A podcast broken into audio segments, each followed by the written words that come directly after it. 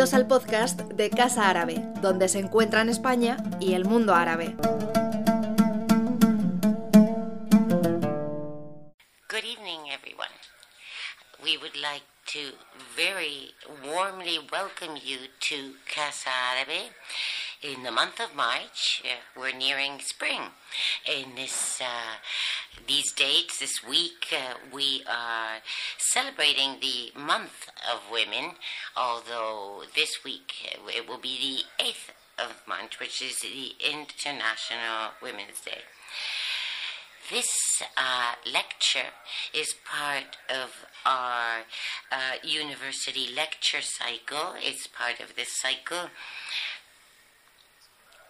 in this academic year. And it is a great pleasure to uh, spend, to dedicate this uh, 10th session to Arabic narrators, women narrators, their challenges, their realities. In this talk, it is an honor to have Reem Bassiouney, a writer and a teacher, professor at the American University of Cairo. We, all, we also have a university always present at these university, at this university cycle from the arts and humanities of uh, the uh, Instituto de Empresa, the IE University. Uh, Celia de Anca, who is the director for Center of the Center for Diversity and Global Management of this university. Once again, welcome all to the auditorium uh, of Casa and to those of you who are following us through our YouTube uh, channel. We are online. Those uh, of you who participate in this university uh, cycle, you know you have to register through the university chat uh, of, of, this uh, lecture online with your names and university um, syllabuses to uh, register properly. We are going to be exploring the linguistic realities of Arab women as narrators. Rima, I think, will be dwelling on the voices, uh, how an Arabic an Arab storyteller is uh, versus the male storyteller. She will be doing so with examples. I don't want to uh, to be a spoiler, I want Celia to introduce uh, Reem to you, and uh, then Reem will say what she has to say. You know that the format uh, here is interactive. After our speaker finishes, uh, in this case, her presentation, and we here may, may have a few comments or questions. Uh, the floor will be open to your concerns, to your questions, uh, and also through our, uh, uh our website uh, uh, via the chat, because that's what it's for. we hope you do have ideas and comments. So, without further ado, Celia, you have the floor.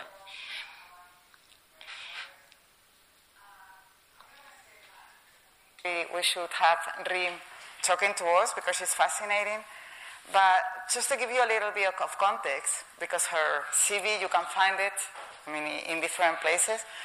But uh, we were trying in, in, as they say, we have at the IE University, we have a course on feminism, literature, and, and business.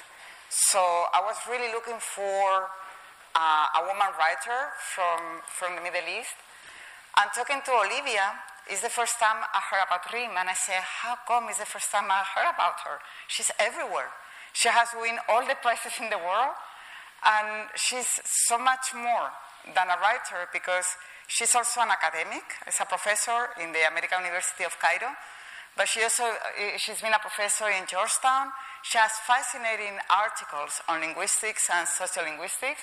By the way, I read some of them, and I really would love to talk about the difference in the way people talk woman, men, region, politics, and identity really fascinating in her professional side. But also, uh, she has another side that is a writer.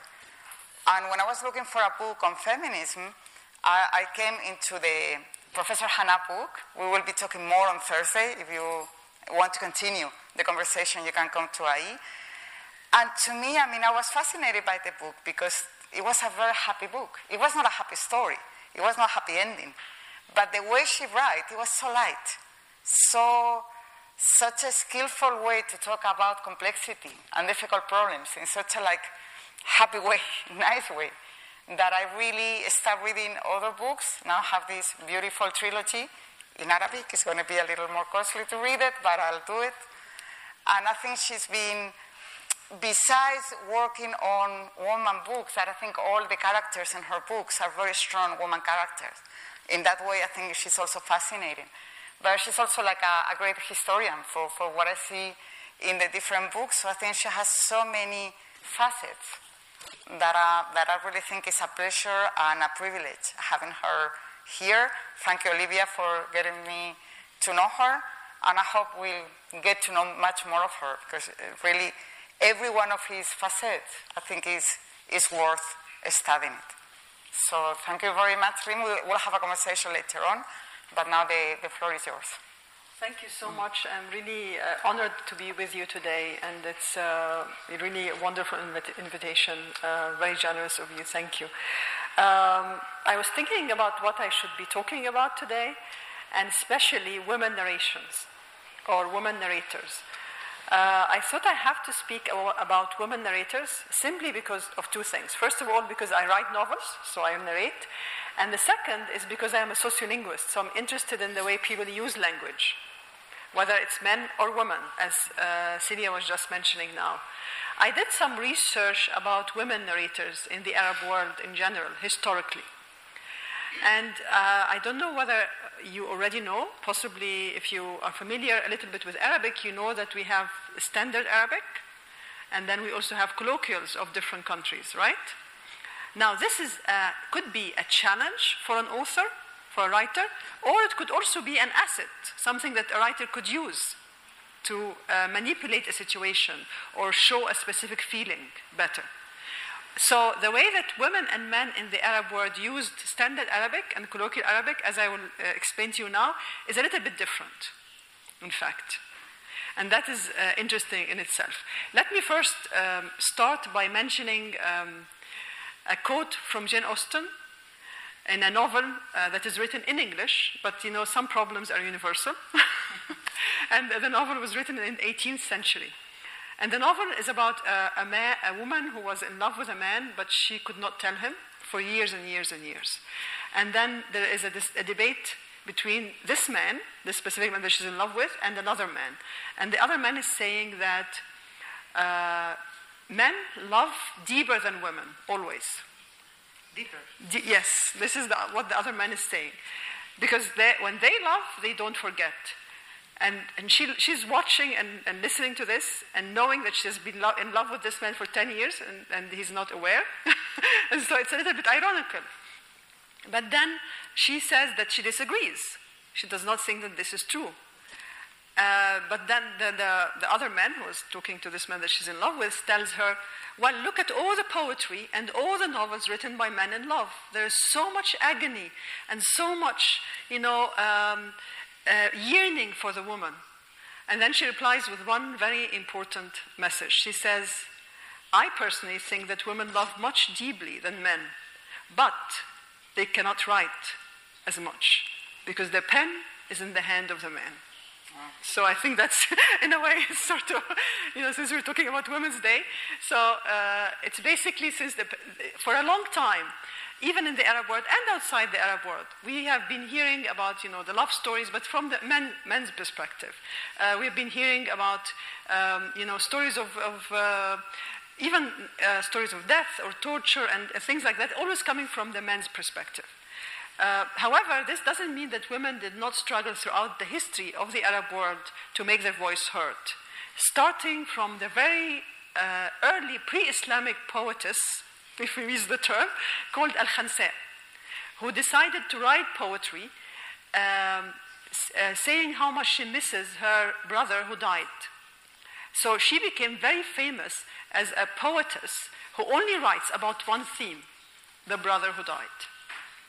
However, her Arabic is, his standard Arabic is so complicated that for me to read it, I need a dictionary. And my, I think my Arabic is not bad, but I still need a dictionary to read her because she's so complicated. Now, what, what is important about this uh, pre Islamic poetess, in a way, is the fact that unlike what we hear, that women do not use standard Arabic as much as men, or that women do not master standard Arabic as much as, as men, we find that Al Khansa use of standard Arabic sometimes exceeds that of men. She seems like she's very educated and she's aware. I mean, she knows how to use her language. Now, leaving Al Khansa behind and going to the 20th century Egypt, we find that during the 60s in Egypt there was a socialist movement, and with the socialist movement, writers, mainly male writers, because the male writers unfortunately dominate, started using Egyptian Arabic in novels for, for the first time, actually. You know, the, before that it was used, but in a very shyly way, not necessarily. For the first time, we have uh, people like Yusuf Idris who would write stories about problems in society, problems in the countryside, and he would be mixing um, standard Arabic with Egyptian Arabic, especially in dialogues. Because for him, he's saying, like, it's so artificial to have uh, a dialogue in standard Arabic. No one speaks in standard Arabic. So what he would do is he would put all the dialogues in Egyptian Arabic, but then the narration would be in standard Arabic, right? Until a woman professor came out in the 60s uh, called Latifa Zayat, a feminist, a very strong, important uh, Egyptian feminist, and she supposedly wrote the first revolutionary important uh, novel linguistically and socially in the Arab world at large. She, the novel was called Al Bab al Maftuh, The Open Door. Now, the novel is very important for a number of reasons. First of all, as a woman, she did not feel less confident in using Egyptian Arabic. In fact, she decided to use Egyptian Arabic even in narration, not just in dialogue. And that's already a very revolutionary act in itself. Now, Latifa Zayat also not only did that, but she also decided that she's going to write about things people don't talk about, like uh, sexual tension between teenagers, um, some kind of sexual abuse, um, sexual desires of young people, things that people at that time did not really consider or think about, feelings of a girl that is growing up. She was very bold in the themes that she showed, but she was also extraordinary cruel in showing the hypocrisy in society. For example, uh, coming up with ideas like a woman is supposed to be in, at that point in society, it's better not to get divorced even if you betray your husband, but don't get divorced. You know, uh, uh, you have a, a mother saying this to a daughter in the, uh, in the story. So it's a kind of shocking kind of uh, reality that she's trying to get out the hypocrisy within society, showing what is wrong with society. Uh, Latifa Zayat, as you could imagine, was harshly criticized by men. as you could, you know, imagine. Why? First of all, of course, it's easier, it's always easier to criticize language. Because what they can't say is that this doesn't happen. I mean, all the situations that she was showing were actually realistic situations that did happen. So what they said was that she, her Arabic is not good. She didn't know how to write in standard Arabic. She was writing in colloquial. Her narrations are in colloquial Arabic. So they started criticizing the way that she is writing. Uh, actually, it didn't, this didn't matter at all. Her novel became a bestseller very quickly and then beca- uh, was made into a movie. Yeah, by Faten Hamama. Faten Hamama decided that, and she's the most famous uh, actress of all times in Egypt, decided that she wants to play the role of the uh, girl in the, in the story. And it was made into a very uh, important uh, movie. Uh, what Latifa Zayed also was showing us is she was showing the relationship between politics and feminism. She was showing this relationship between this young girl who was trying to find her freedom in a society that was very restrictive and sometimes hypocritical, was also thinking that her freedom is also in the freedom of her own country from colonization. Not just because the, the, whole, um, the whole novel is taking place in 1950 50 until 56. In Egypt, this is a very important time where there is an attack from uh, Britain and France and, and Egypt and Israel. Also, the um, end of colonization of Egypt. So it's a very important period. So we find at the end of the story that the girl decides to liberate herself and forget about all her inhibitions and try to find a man who's also a partner, not just someone that she will marry and then betray him like her, her friend did, but a partner that would understand her. But by doing that, she was also breaking uh, with the political system at the time, thinking that breaking with her own father, thinking that it's a time for the country to also be free so that we can be free. So uh, Latifa Zayat was intelligent enough to not only speak about feminism as a woman, no, it's actually a whole community. And that was uh, in itself very important at the time. So, as I said, the novel was extremely successful. However, this also meant that there were a number of other novels and novelists who came after who decided that this is a great idea. Why don't we write the same theme? But the problem is that once you start doing, you know, you do it once and twice and three times, it gets a little bit boring. But then there were, there were some authors or women, uh, female authors, who were a little bit getting a little bit restricted in, in only trying to show problems of women in society, rather than problems in society that also include problems for women. So uh, this was one thing that I wanted to make sure I don't fall into that trap. So that in Professor Hanaa, for example, which we'll talk about on Thursday, I was uh, concentrating on a woman, but I was also concentrating on society and how corrupt, a corrupted society, a corrupted uh, academia could influence this woman, as well as men around her, not just uh, she as a woman. So I always try to make sure that uh, women in my stories do not just become symbols, because it's very easy for women to just become symbols of uh, something uh, bigger and, and, lose their own character. Uh, another novel that I just want to mention, which is again not, for, not a novel that I wrote, and then at the end I will mention my own novel, but another novel that I would like to mention now is called Leaves of Narcissus, written uh, about 40 years after Latifa Zayat, dealing with a very similar theme but in a different way. This time we have a girl who's already liberated, a girl who's studying uh, in Ireland, going to Ireland to do a, a PhD. However, she's going to, to, uh, from Egypt to Ireland to do a PhD at, in the 70s, at a time when there is so much tension all over the world. And she finds herself, this girl who's coming from an upper class Egyptian family where they only spoke French at home. and then she suddenly goes, and then she finds herself burdened with problems, not just of the Arab world, but of all Africa. So people look at her and say, why did the Libyans do this? And she's like, I don't know. I'm not Libyan. No, why did this happen in South Africa? It's like, I, I, am not a continent.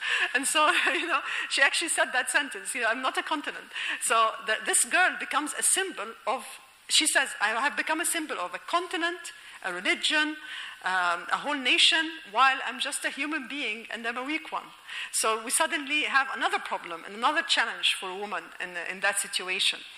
Uh, and again, the author in this novel utilizes language in a different way because she's trying to show that this girl does not have a good relationship to anyone in her the whole surroundings.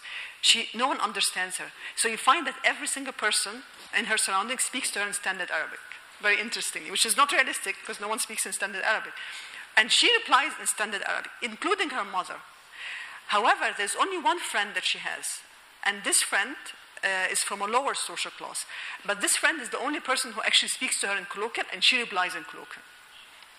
So, as if the author is utilizing the language here to show intimacy, that this is someone that she really likes, this is someone that she uh, very much, um, you know, uh, feels intimate with, her best friend. The novel is, is very important because in this novel we see women as a symbol, and women, unfortunately, in nations are symbols. Uh, they are always, you know, the, even in, in offices, there's always the, the, beautiful, you know, secretary, or this is the, because you're the symbol of the office. So this can be a big burden on women. And in this novel, we find that Kimi, the, hero, the heroine, actually had a nervous breakdown at the end because she felt that she cannot take this burden of trying to explain herself all the time of who she is to people who will not poss- possibly understand or share her own culture. So she goes into this asylum because she has a nervous breakdown. And I, interestingly enough, the doctor asks her to write. He says, Okay, have a, a piece of paper and write what you feel. And then she looks at him and she says, In which language? Why? Because she masters English, she masters French, and she masters stand, Egyptian Arabic. She does not write in standard Arabic. And so she says, Which language do you want me to write? And he says, Write in your mother tongue. And then she replies, Well, my mother tongue is not a written language. so basically, because Egyptian Arabic is not a language that you can write. So she is actually basically speaking like a linguist here, where we have this kind of inhibition where she cannot even write in her own uh, mother tongue because she's not used to. Ironically, of course, the author herself utilized all the varieties without any problem, but she was trying to show again the problems that this girl has in even expressing herself in her uh, language. Now, this is uh, speaking about different authors that I really uh, think are, are, wonderful and fascinating. And now, coming to myself, talking for the next five minutes or so about my own work. I have written five novels uh, in which women characters were there, important, in which I used standard and Egyptian Arabic. Um, then I stopped writing for seven years. And this is a period in my life that I think is very hard in a way because it's, I thought, okay, I, perhaps I don't have anything else to say. Perhaps I finished everything I wanted uh, to mention, and, and that's it. I don't, uh, you know, I just finished writing. Um, during these uh, seven years, I wrote some academic work, academic books, and I moved around uh, two continents, three continents, and then, and then after that, I returned to Egypt in 2013. And I am originally from Alexandria. Alexandrians are very much interested in Greek culture, Italian architecture, because in Alexandria you have Italian architecture on the seaside. So we don't really necessarily know or care very much about Islamic architecture. Let me, let me be honest with you. so this is, you know, that's the truth. So when I arrived in Egypt in 2013, my friends dragged me to go to uh, Islamic Cairo. And I was thinking I'm, I'm, going to be very bored. You know, I, I, went there as a child with my school, and you know, it was just like show, showing all these mosques, every one of them, and you know, and I'm not sure I really want to do this. But then I, I went, and you know, we, um, as I said in one of my novels, everything has a time. Sometimes there are things you don't realize until you are at a specific age. So the first thing I went to was actually Sultan Hassan Mosque in Cairo, which is a Mamluk mosque. It's supposedly, for some uh, of the architects of the world, they say it's one of the most uh, important monuments in the whole world uh, or especially in the Islamic world after the, um, you know, or, or even the whole world after the pyramids, for sure after the pyramids in Egypt. That's why when Barack Obama visited Egypt, while lots of Egyptians were not aware, he only visited the pyramids and Sultan Hassan Mosque. And all Egyptians were like, why did he go there? They're not aware that this is a very important monument. No, no one tells us that this is an extraordinarily important monument. Sultan Hassan Mosque was a Mamluk uh, mosque, and uh, while I was there, I, I asked my friend, so who's Sultan Hassan? So they told me he's a, he's a young sultan of the Mamluk period who spent all his money building this mosque, all the money of the country building this mosque, and then he died at the age of 27, never buried there. He was killed and drowned in the river, and he was never buried in the mosque that he built. So I was like, okay, that's all the information you have. I went back home and for three years, I was searching the history of the Mamluks in Egypt. This was not a very easy search, simply because, first of all, I looked at uh, modern Egyptian history books or, or like historians, and I didn't find the information I needed. So I went and then I started reading um, English and French articles. They were much more interesting. And then I went and started reading old uh, chronicles, Makrizi and, you know, uh, uh, Ibn Taghriberdi, Ibn Iyas, and I found them fascinating. I wanted to learn about people. I wanted to know the feelings of people. How did people react to certain things? And that was uh, a three-year time when I, I think I, I consider myself a historian after spending now 10 years in uh, studying Islamic history. Uh, so basically, I studied Islamic history for 10 years. And during this time, I was uh, thinking about the human aspect and challenging myself not only to write about women, but also to try to write about men. And that was not very easy, but I, I thought it's as a good, if, I, if you're a good writer, you should be able to write about men and women well, so that the person reading your novel, that was my idea, would not tell your gender from reading the novel. This was my challenge. Like, I wanted this to be, and it did happen with the Mamluk trilogy. At least this is what people t- tell me. I don't know whether it's true or not. Olivia will tell me after she, she reads it. Uh, so, the problem with the Mamluks in Egypt is that the Egyptians, including, by the way, academics and people in very high positions, Egyptians are not aware of the importance of the Mamluk period in Egypt. And let me tell you something about the Mamluks. Uh, do any of you know the Mamluks or not very much? Okay. So basically, the, there were little boys that were abducted as kids, sold in slavery, and trained to be soldiers. Now, it seemed like a very traumatic experience that you have to go through such an experience in your life. Uh, these trained slave soldiers, as we call them, ruled the whole Arab world in late Middle Ages, making for 300 years one of the most important Islamic empires in the world. And the center of this empire was Cairo. So, uh, they, if you go to Egypt, most of the Islamic monuments in Egypt are actually from the Mamluk period. There are very few from other periods, but the Mamluk period is the most important monument. So I thought, why is it that Egyptians are not interested in these people? So for, for when I asked people, they said, but they never left anything. And I was like, they left all these monuments, they didn't leave anything? Or the, that was not an age of, you know, um, uh, science and, and scholarly work. Actually, it's the opposite. It was one of the most important times for, for, for scholarly work. And then there was a big fantasy that for me as a linguist was very important. They don't speak Arabic. And that's totally untrue.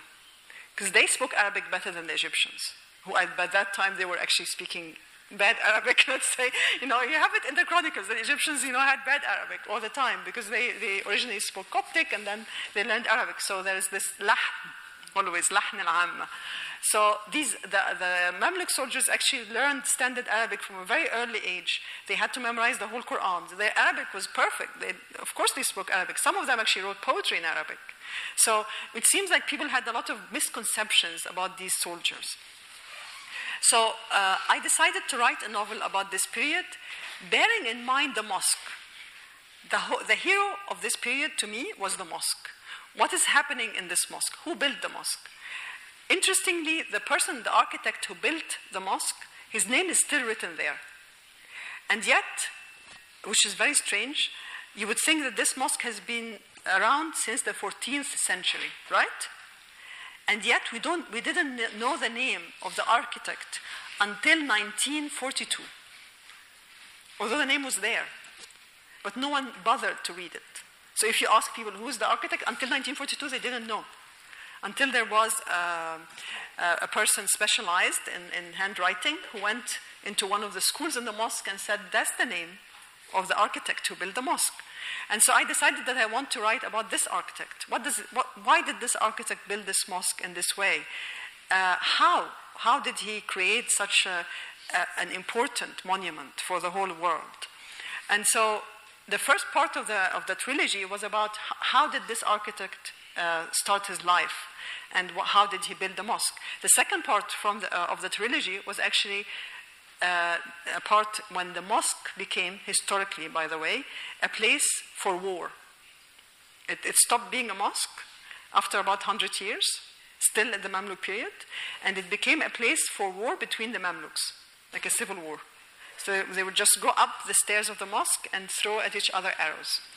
it was not a place for prayer anymore. Until one of the sultans decides that he's going to break all the stairs of the mosque so that people don't go up and throw arrows. So uh, this was the second part of the, of the trilogy. And the last part of the trilogy was the downfall of the Mamluks when the Ottomans entered Egypt. Um, and, and, of course, the Ibn Iyas, uh, historian at the time, tells us that the Ottomans actually, when they entered Egypt, they took some of the workers because they were fascinated by this specific mosque, that they wanted to do something similar in Istanbul. So uh, the, the three parts uh, of the novel were all around the mosque. Interestingly, because, because the Mamluks had a very strong relationship to uh, Italy because of the trade between them, a lot of the letters that I wrote explaining life in the Mamluk period were actually from Italian traders in the Middle Ages. And they're fascinating letters. You know, uh, describing the life of these sultans. What do they look like? How do they dress? Uh, and so the, the person in the story who's finding out everything is actually half Italian, half Egyptian, and she's telling the story. And her name is Josephine. So I want to uh, just read one part about Josephine when she finds uh, the she finds that sort of. Uh, Can you mention for the interpreters where? oh, okay, yes, six hundred and ten. Because I started from the last one, just to make sure that I don't take too much time. Six hundred and ten. Okay. So Josephine is uh, her grandfather is actually. oh. Hold on, just to make sure. Yes. Okay. Six- The interpreters so have it. Josephine, her grandfather, is the one uh, who uh, found out the name of the person in the mosque, right? And she is half Italian, half Egyptian. And she is the one who finds the papers that tells the whole story of the mosque. She reads all the love stories and the stories about war, the stories about intrigue, and at the very end, she's sitting in the mosque, and this is what she's saying. So this is like the final part, in a way. In the final section of the story, Josephine, Dr. Salah's granddaughter, discovered her goal. Tales of defeat stimulate life, not death. They touch the heart and remind it of the final stage. Loneliness was firmly settled inside her. All persons, human beings as a whole, were part of her experience, and yet it was still meager, with no horsemen or invasions, a modest experience of a journey with loneliness and defeat. She knows Amir Muhammad and Zainab, Amr and Difa, Salar and Hind. They are all still friends who engage with loneliness and inspire a feeling of confidence that her story is not unique and her destiny is not unusual. She realized that love stories help bring about a spirit of harmony, if only for a while. They can convince people that death is not the end and life is not the goal. A certain amount of sympathy and affection can be found within the vicissitudes of time. Josephine did not find the serenity of love during her journey and came to realize that she never would find it. Amid the upheavals of time, occasions when spirits uh, are rare indeed. They deserve contemplation and a written record. The heart's defeat is something that we get used to and adapt to. Just like bloodshed during wars, sorrow has a dark hue that can obscure the sun, but it can be pierced by moments of total harmony between lovers. It illuminates the heart with lanterns that cannot be stolen. A sense of security resides in history. After it is read, no catastrophe can shock, and no triumph can encourage boasting. It is what happened and is over. She has now told what happened, or she has tried. Thank you.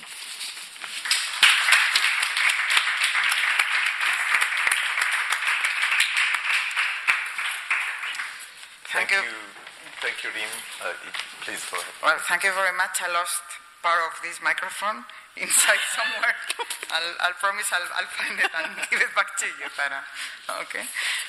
I, I think it's fascinating, the story, but I, again, it gave me to so many different angles. On the one side, um, we were just talking in class about sometimes women, whenever they wanted to make a point, really tried to speak in a, or write in a very high language.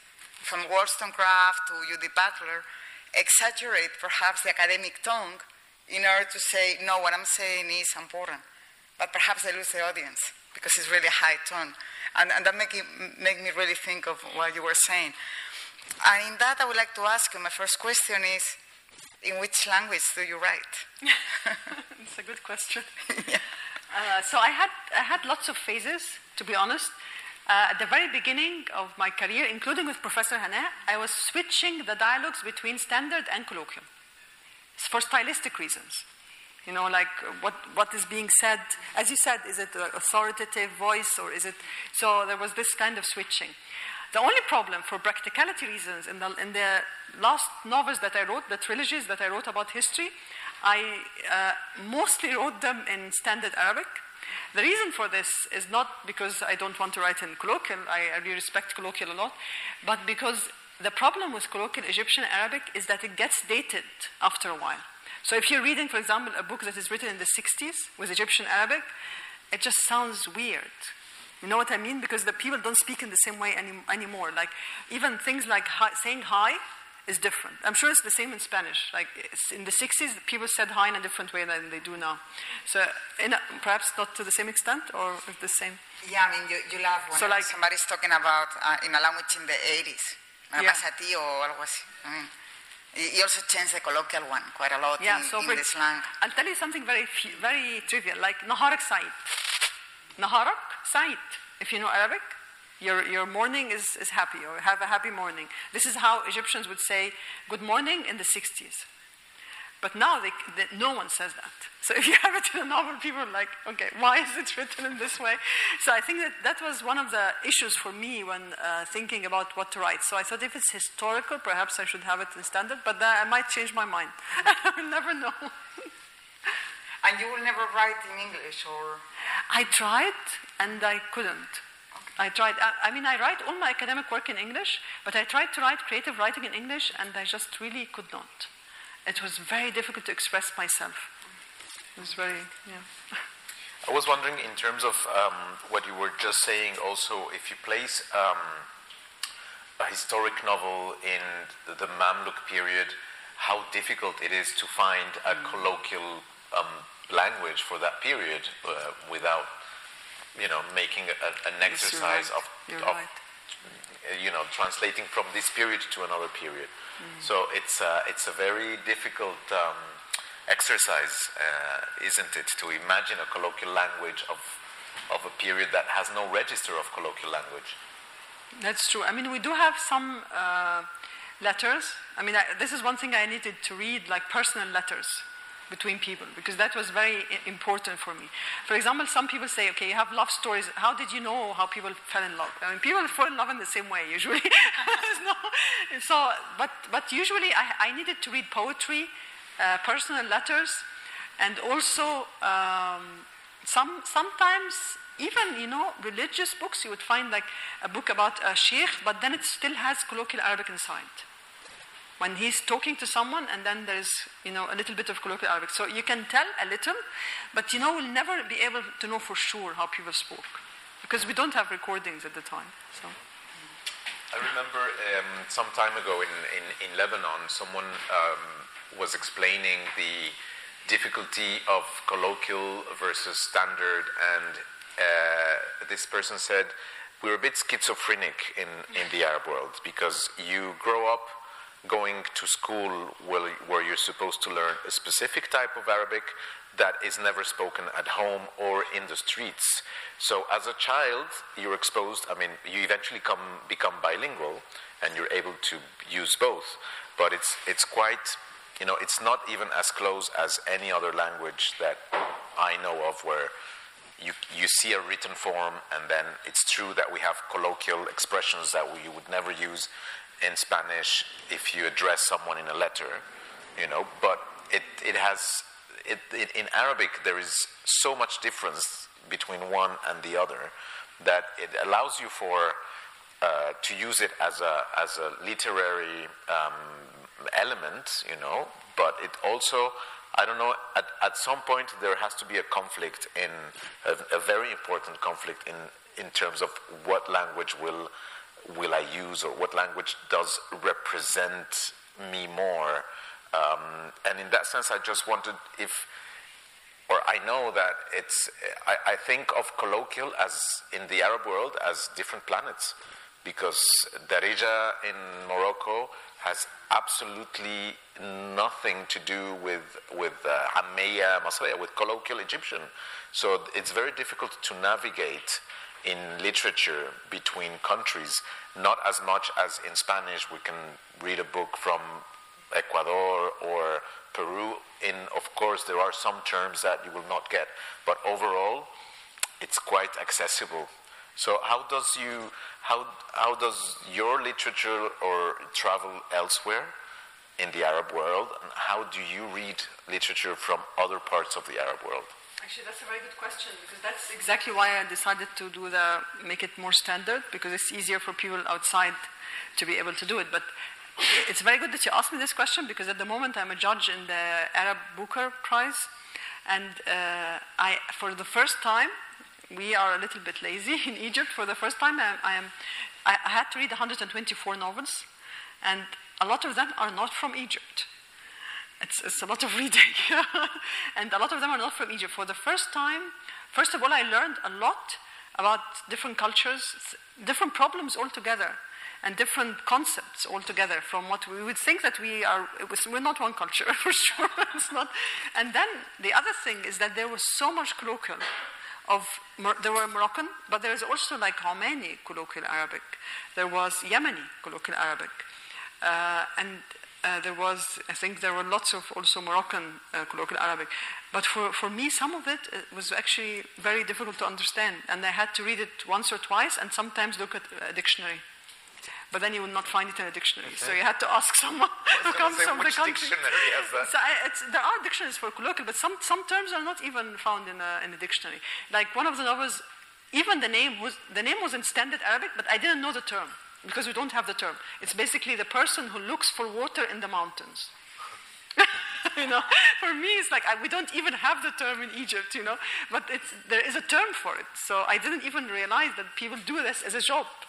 So I've, I've learned a lot, yeah, definitely. I, I remember talking about this uh, standard, or it, it's not called anymore classical. That, that's Yeah. also changed. I yes, used to say exactly. classical. We, we used to say, yeah. But Fusha, we can still say Fusha. yes. Okay. So this is standard Arabic because I'm very much into soap operas in general, and Egyptian soap operas. It was a great way to learn Arabic. But lately, they became very famous, the Colombian ones. And I remember in Morocco, they were translated into standard Arabic. So I thought it was fascinating because we were talking about rural Colombia in very, very standard, perfect Arabic in the dialect. Yeah. So it, it was something very old. But, uh, but I guess it's whatever language. Alejandro. And uh, yeah, yeah, and uh, there, there's Guadalupe. actually that, that, that, that soap opera was called Guadalupe. there are a couple of studies on that actually. Oh, really? And and this this brings me to a very important uh, Disney movies where for a long time I don't know whether you know about the debate. Uh, but for okay, so for a long time, Disney movies were um dubbed into Egyptian Arabic and du- du- dubbed into Egyptian Arabic by very famous Egyptian uh, right, um, uh, actors. So you would know the voice and the songs and everything. And then suddenly the, the company decided that this is not right. We're going to dub them into standard Arabic. So you have these movies, you know, where a beast is speaking in standard Arabic, and you know, and a, a mermaid is speaking in standard Arabic, and and uh, there was a kind of um, resistance by a lot of kids and a lot of companies saying that this is so unrealistic, you know. So, and, and of course, it became a national war in Egypt as well, thinking that, but Egyptian Arabic is more important. And now I think they do both. And that also reminds me, talking about a little bit language and prejudice, that I think is a fascinating, mostly in terms of like woman, how women talk, and but also uh, our Disney movies were translated in Mexican. I don't know if you remember when you were little, but mostly they were Mexican talking. my well, my partner is Argentinian, and once he was in a friend's house, and suddenly a little kid started crying and crying and crying, and we realized that the ¿cómo se dice los cuervos? Kraus. the crowds of Disney talk in Argentinian. So the little boy, for him, that sound was the bad guys in the in the course, because it was the crowds and it was the bad guys. And they were talking in Argentina. So when my friend started talking with Oh this Argentinian accent, the little uh, boy just started crying because that, that was a bad person, of course, talking in that language. So I think uh, and of course, when we were little, the bad people spoke Russian, and then they spoke Arabic Yeah, with Arabic this- accent, and then with Russian accent, we're back into Russian accent into the bad characters in the movies. So I would like to ask you about what, what you were saying about these woman prejudice. Like she writes in Egyptian, it's because she doesn't know a standard. She writes in a standard, she doesn't connect with the people. If I don't know, we like to extend a little bit more on, that prejudice on women and women writers and the language they use and Of course, I mean, in general, uh, you one always thinks that uh, all over the world, unfortunately, women have to work double the work to be noticed, unfortunately, you know, and, and still, at, at least in Egypt, I know. But uh, sometimes it's the same with writing. Even for, for a writer, for a woman writer, she, women writers have to struggle much more than men. Let's, let's be able to face the truth, you know, and to be able to be uh, respected and, and for people to realize that they're writing something serious. So, how many times did I get uh, comments from critics in Egypt, male critics, saying, We don't read women writers, but you're the first woman writer we read. It's supposed to be flattering. I'm not sure. I'm not sure that this is very flattering. You know, so it's like this again. It's judging all the time. So if you write only in standard, they will think, as you said, there will always be a problem. So sometimes language is blamed, but the, the conflict is something else. So, but it's always language that is easier to, to mention. And the prejudice, because I think I read in some of your articles that woman will be speaking more of a low level. Yeah, that's another. Uh, That, that you, you show, I mean, you proved that that, that wasn't true. That wasn't true, yeah. So there was this uh, concept actually in, in uh, Western studies as well that women may speak, you know, a lower kind of uh, variety, but uh, this is not uh, necessarily always true at all. It depends on the education of the woman, how comfortable the woman is with standard Arabic or, uh, or Egyptian Arabic. How about today? I mean, you were mentioning that you you have to read 124 novels, and do you do you know the gender of uh, of the? I try not to, actually. I try not to. I try to read without even the name of the author because I think it's much more objective. And th- then after that, see But in, whether. in that uh, sense, do you notice like clearly different voices, gender wise? Sometimes. Sometimes. Or is it more and more, um, or is less and less clear for you uh, compared to the previous examples that you gave us in the 60s or 70s? I mean, uh, I read 124 novels. They were not all very good. So that's. Okay, besides the quality, I'm no, but I mean that's the- why because sometimes you could see that okay, this is just a propaganda novel. You know, it's written, and even if you write, if a woman is writing about problems, they, it has to be a good novel. Uh, the fact that there are problems in the novel does not make it a good novel. That's another you know issue. So you, you do find uh, novels that just use a theme that is you know popular and, and try to work on it, but it's not necessarily a good novel. So. And, and what is a good novel for you?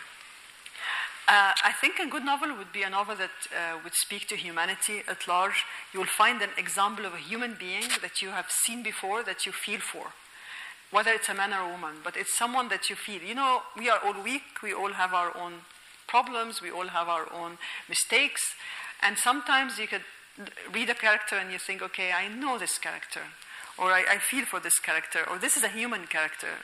I think that's, that shows that it's, uh, it's a good novel. So it's a word that makes you feel, basically. Yes, yeah, it makes you feel, and it's, it appeals to you as a human being more than, you know, more than coming from which culture even. Correct me if I'm wrong, but the novel in the Arab world is is quite recent. No, it's sort of like 20th century, and we can maybe talk more about short short story writing before that. See, that's the other thing we were taught that novels in the Arab world only started in the um, 20th century. It's, that's, it turned out not to be true. No? But that's how we were taught at school. Yeah, I, I was, That's how we were all taught. You know, there are lots of attempts, uh, early, very, very early attempts of writing sira of, of certain people, like a, um, a biography of certain characters, and it's, it's in a form of a novel in a way. So, for example, uh, after I finished the Mamluk trilogy, I wrote another trilogy about another period uh, in Egyptian history, the Tulunite, Ahmed ibn Tulun. And Ahmed ibn Tulun, the, the reason why I wrote this novel is because I read a book about him. And it's almost like a novel basically. It's all like different situations of his life. It's not a biography. It's not saying he was born in this year, he died in this year. It's, it's all, it depends how we define a novel. And Perhaps we should open. when, when, where, did, where is Sultan Hassan buried after all?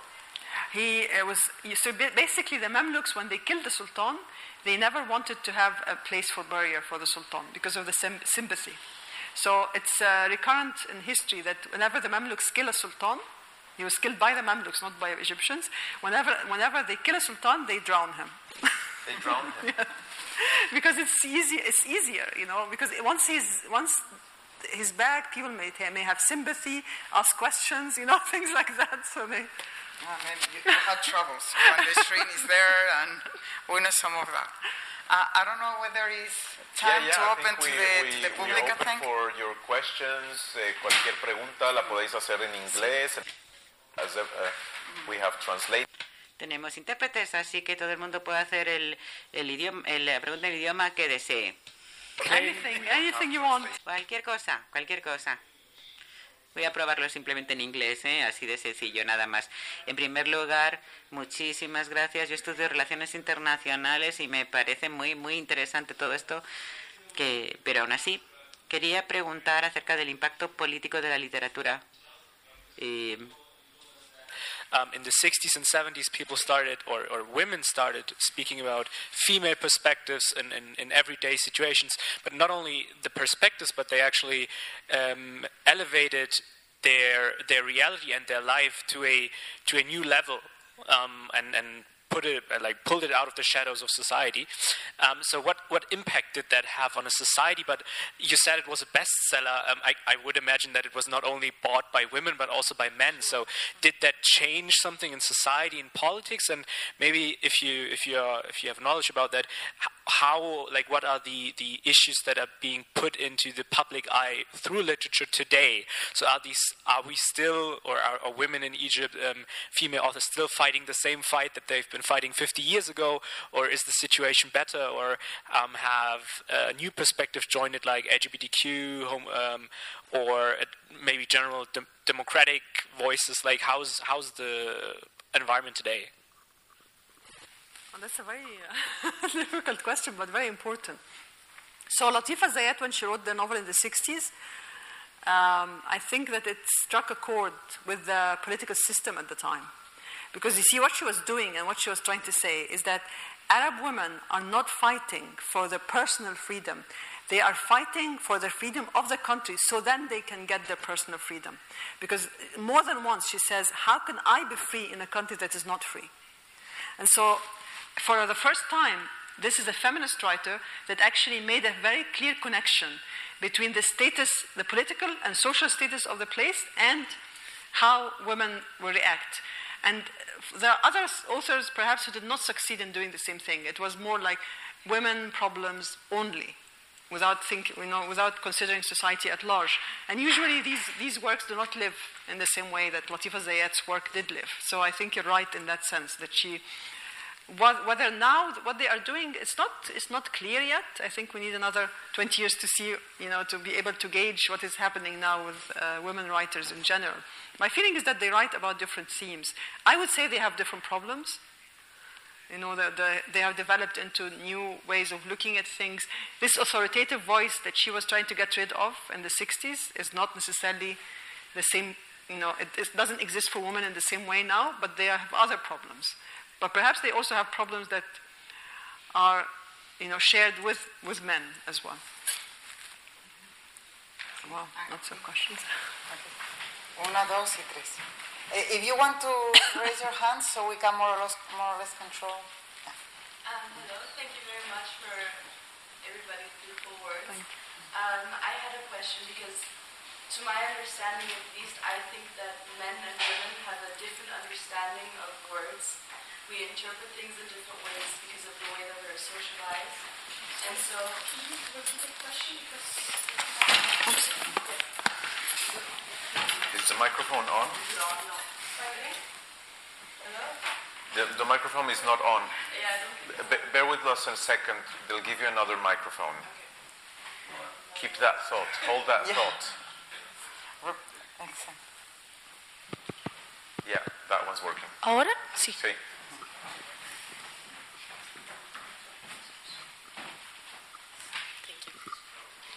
Okay, this, oh wow. this one does work. Makes a difference. Um, okay, so I wanted to ask so, in my personal opinion, I do think that there is the difference in the understanding of words that between men and women in the way that we interpret them, especially in the way that we are socialized to understand them. And so I wanted to ask you if, first of all, you would agree with this, and second of all, um, if, in the case that you do agree with it, should we attempt to reach a common understanding of language, or should we rather embrace these differences? Now, that's a very important question, and I will switch now from my personality of the author to the personality of the sociolinguist to be able to answer this question. So, research tells us that there is no difference at all, actually, between genders. But, however, you're right in one way, because we create gender. Gender is not something that is we are born with. We create gender. We create differences all the time. We, we treat girls and boys in a different way. We teach them different things. From the moment that we ask a girl to play with, uh, you know, uh, um, a toy, yeah, a doll, and uh, a boy to play with a car, we are already stereotyping. And so, basically, this is a theory in linguistics called the difference theory, which is that they are different because they are brought up to be different culturally.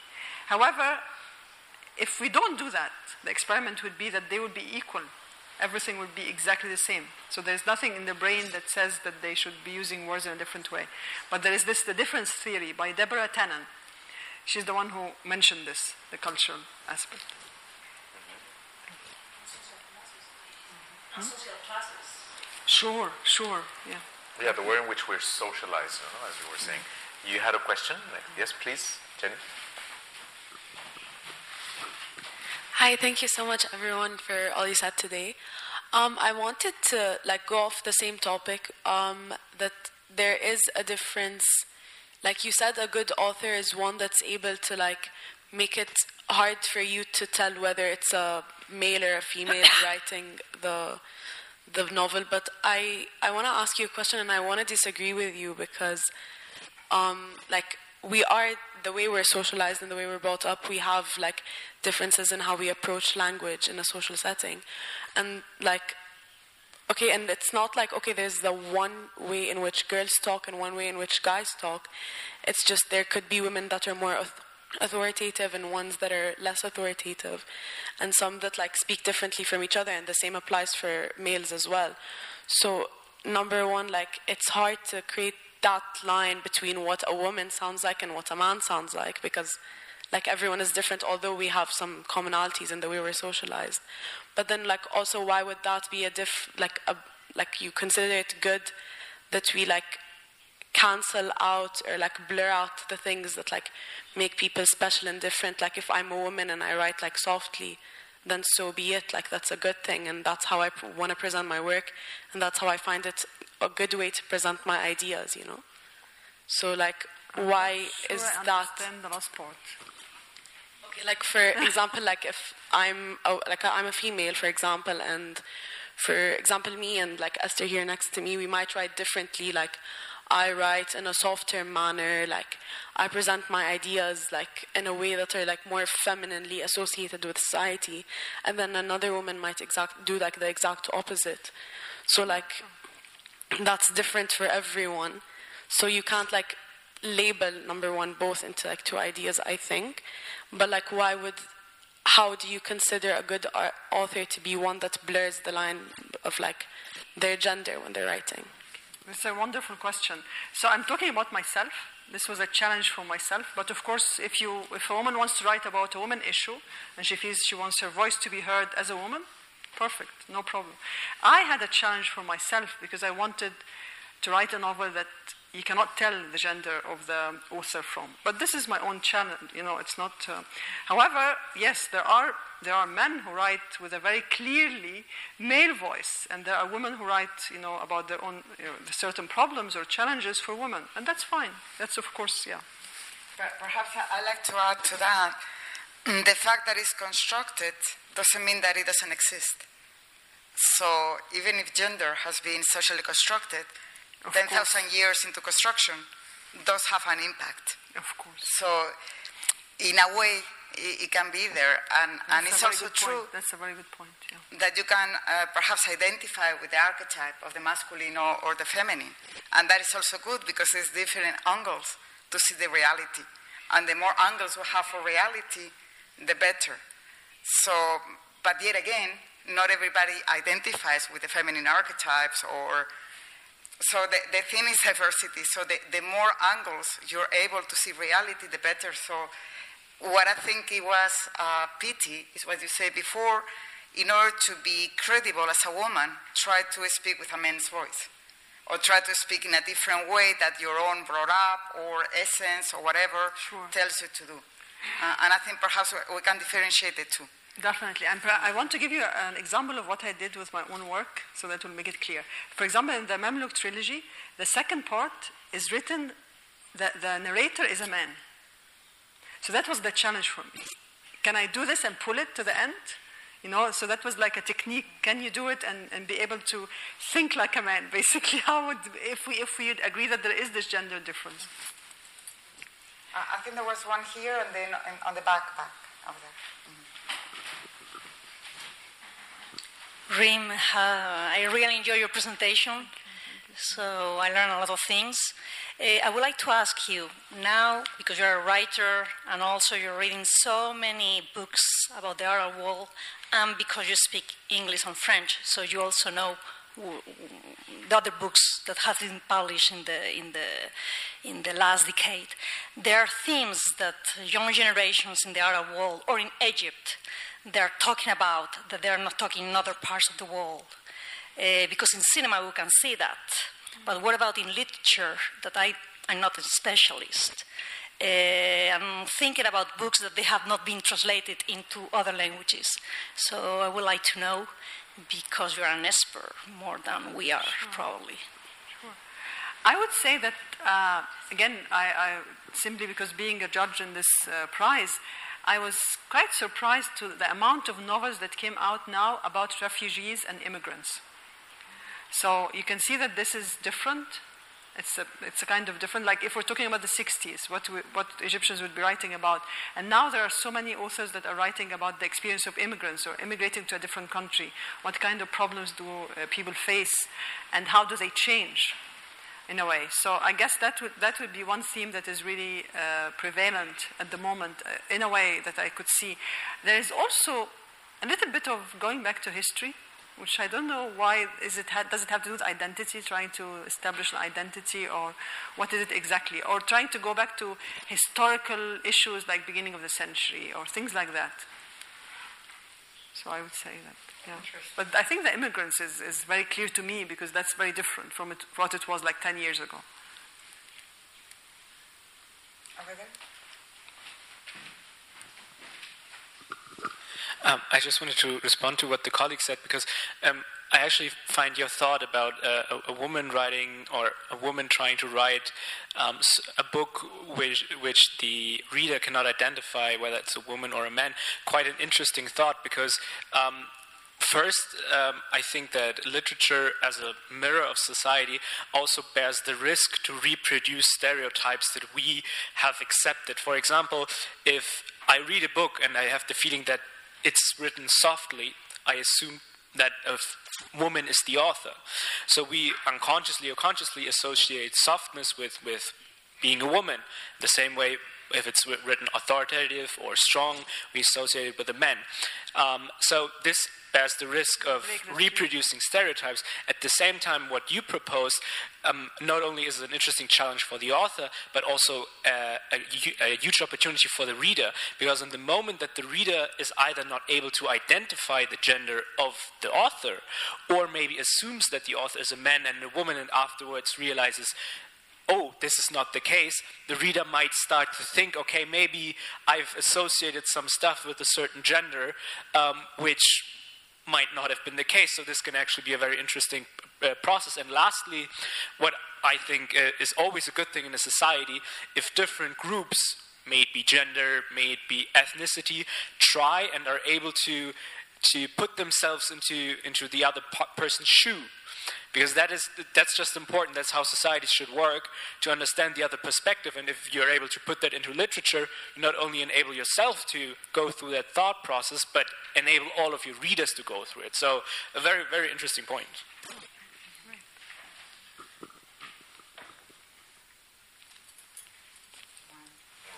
Questions? Comments? If you have. What, what you say about this, going back to the roots, about the new novels on history, I think also in Spain, uh, there is quite a lot of going back to history, going back to roots. Probably we are so confused in this world today I think so. that we There's kind of so much, going back yeah. to some kind of identity, I like looking as for that. Uh, when, you were talking your story as a writer, and here is Gonzalo that we was just talking about his writing a rihla. To me, it's kind of the story of a rihla, of a, a travel. Uh, and that's why not being able to write for so long, and then going back to Egypt, and going back to your roots, and going back to deeper, deeper roots. Sure. And I think it's a, think about that, that makes it's a sense. yeah. to, to me, really, it's a, an identity rihla. Wow. Well, Yeah, is- I, I thought you, you, you were telling that story in I that think way. so. I think so. Yeah, Okay. I agree with you. This is, Okay, yeah. thank you. Because really, to, to me, that was, that was very, what a vision. That I, Sure. okay. Any, hmm? Yes, two more Here. questions. One over here, one there. أهلا وسهلا فيك نورتي مدريد Em, y- yo soy de Líbano, Palestina libanés. I am from Lebanon, Palestinian Lebanese. An Egyptian and Lebanese or Uh, up to you. Up to No, you. no, Whatever you feel comfortable Yeah. doing. I'm with. Um, so I always wanted to write. I studied creative writing and cultural studies, and uh, I focused on uh, women writers from the Arab world, uh, not Arab writers, because like taking into consideration the small minority, ethnic minorities. But I was always uh, wondering, like, how courageous a woman should be to write. And I was thinking, if I ever write a book, I would never put my name. Like, it's not a gender issue; it's a self-censorship issue. And I worked as a in marketing for films, and it was like you can't talk about religion, can't talk about politics, can't talk about sex. And what can you talk about without even your own family dishonoring you? so, so like I salute all. Yeah, I mean, uh, things seem to change, but then no, like people, like I, I write posts on Instagram and people judge me, like, and then I like writing a book. Oh, it's uh, so to salute you and all writers and have your opinion about how to deal with, uh, like you said, there is no free woman if no free countries, and this applies to the literature because I'm always thinking the Secret Service, the police, the sheikh, the priest, the family. The, yeah. So thank you. So, what's your name? Amal. Amal asked a very important question, and let me tell you uh, part of my experience that I never s- said to anyone before about Professor Hanaa. There is I, a. I was just thinking of that. You Is this- Professor yes, Hanaa. Professor Hanaa Because I was shocked saying, oh my I gosh. was shocked. If you want to read something that is from a woman's perspective, read Professor Hanaa. Totally. We have there is there are copies here, right? They they can borrow the copies or a Professor Hanaa or is it for? I, I think there is copies in the library, and also Okay. if you are from IE, there is also Okay, so uh, in- in IE. But read it because Uh, it's such it's a shocking. courageous. It's, it's, shocking. Yeah, it I- starts with a very shocking scene. Professor Hanaa starts with a very shocking scene, and it's very shocking for a woman, uh, for for like anyone reading it. And when I wrote this novel, I got a number of emails from men who have the same name as the hero in the novel, asking me whether I would like to marry them or whether I need uh, a relationship or, or things like that, simply because they they associate the author with the person in the novel. So, and this is a big problem, I think. I don't know whether it's in. Spain, were- Weren't you uh, scared? Like people will consider you as the that it was your biography. That's, yeah, yeah, lots of even like even women. I had a, a woman, uh, a journalist, phone me and ask me like, "Can I ask you a personal question? Is Professor Hanaa like an autobiography?" And I said, "No, it's not. it's not." So there is always this issue. Like, unfortunately, yes, you're right. You're judged more. You have to have the you have to have the courage to do it and just do it. So I mean, I still get people. um not only from Professor Hanaa, but all my novels, some, some of them have sexual scenes, for example, and then I, I get, you know, a woman asking and saying, you know what, I really like your novel, but I don't think I can ask my daughter to read it. You know, it's, it's a good idea if you write something that my daughter could read. And I was like, okay, try to do this in the future. yes, just take away the pages that your daughter knows. She possibly doesn't know, she's not aware what her daughter could see on YouTube, for example, or Instagram. Yeah. Or write with a pseudonymous, no? That, that, that it was the way woman used to write, Yeah, yeah. using a, a fake name. Yes, that's true. That's That, that, that's how they started, Jane Austen and all those. They have to make fake names because Yes. otherwise nobody will publish their novels. so. Sure. And no one will take them seriously. That's another problem. It's, it takes a long time for a woman to be taken seriously in literature. Yeah. Uh, there was another question back there. Hi, I, I just have a quick practical question. I don't know if, because you were saying that you are a, a judge for the I- IPAF, I understand, for the Booker, the Arabic Booker Prize this year. Um, so I don't know if you've noticed um, a difference in the number of women. Maybe now this sounds like a very cold a question, but I think it's yes. important. Um, to, uh, so if you've noticed a difference on the number of women that have been nominated to this prize in the past, uh, because I don't know how many years this prize has been on. That's a very good question. And of For course, now? This, this year specifically, because the, the judges, there are lots of women. so the number of women and men is equal. So uh, for, the, we, for the long list, we had exactly an equal number of women and men, and for the short list, with three and three. So Who that's were yeah. the- who were better? Uh, not uh, yeah, there's yeah, they're equal. I mean, some some women write extraordinarily well. Yeah, definitely. Any more questions? We have the stream. Yeah, no questions from the from people. They're a bit shy today, I think, on the other side of the screen. Um, Well, I will encourage all of you to really read their novels because they, first of all, they're very different. so if you read Professor Hanaa, really, to me was shocking. I said, how come a woman of my age, much younger, but I mean more or less of my age, I would have never there, because I would have thought people will think it's me. Could you Uh, say could you say what it's about? I don't want to. I, Yeah, yeah, I perhaps but- you but could tell them what it's what it's about. Well, it's about this scholar, Egyptian scholar, that is about to turn um, 40, and it's his birthday, her birthday, and she's a virgin. So she's horrified because she doesn't want to get into 40 being a virgin. So she tried desperately to find a solution that day to fix that problem. And then there is a young assistant in the department that is, she thinks may help fixing that problem. And that is the beginning of the story. So, of course, I was thinking, Reem is about 40. I couldn't help but but thinking that it was you reading. so, uh, I think you should read it. you're part of the system, Celia. That's terrible. I am. no, but it's normal. I think it's I- normal. Yeah, yeah. I think it's, it's quite normal. And the stereotypes, I would have thought that woman in the countryside will speak in a lower uh, Arabic, and woman in general will speak in lower Arabic. I mean, all those stereotyping that Arabs do not write novels. I mean, I don't have all the stereotypes. No, all of you- them. I'm sure you don't, but yeah, we all do in a way. We all do. So the, the question is how we take them little by little, we take them out. Okay. So, well, thank you very much, Reem. Thank you. Thank you. Um, if some of you want to continue the conversation, we'll, we'll continue the conversation concretely on Professor Hanaa on Thursday at IE. So you're welcome to come as well. And Well, to buy her novels in the library also, or uh, by Amazon. And I would like to give the last word to Karim. Well, just to thank everyone who, who has uh, joined us this, this evening. Of course, to Celia de Anca and Reem Bassiouney for, uh, for this, for this uh, great talk.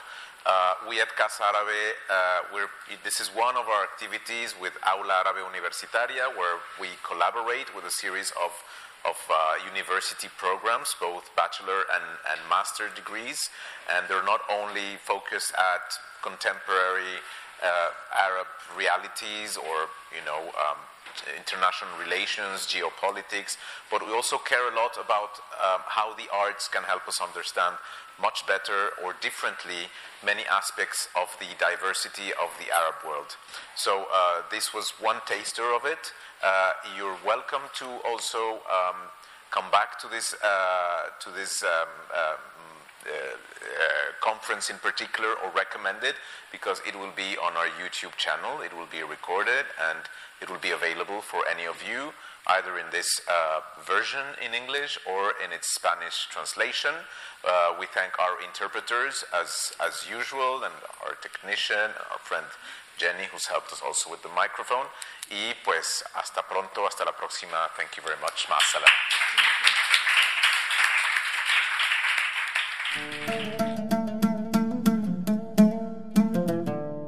Gracias por escucharnos.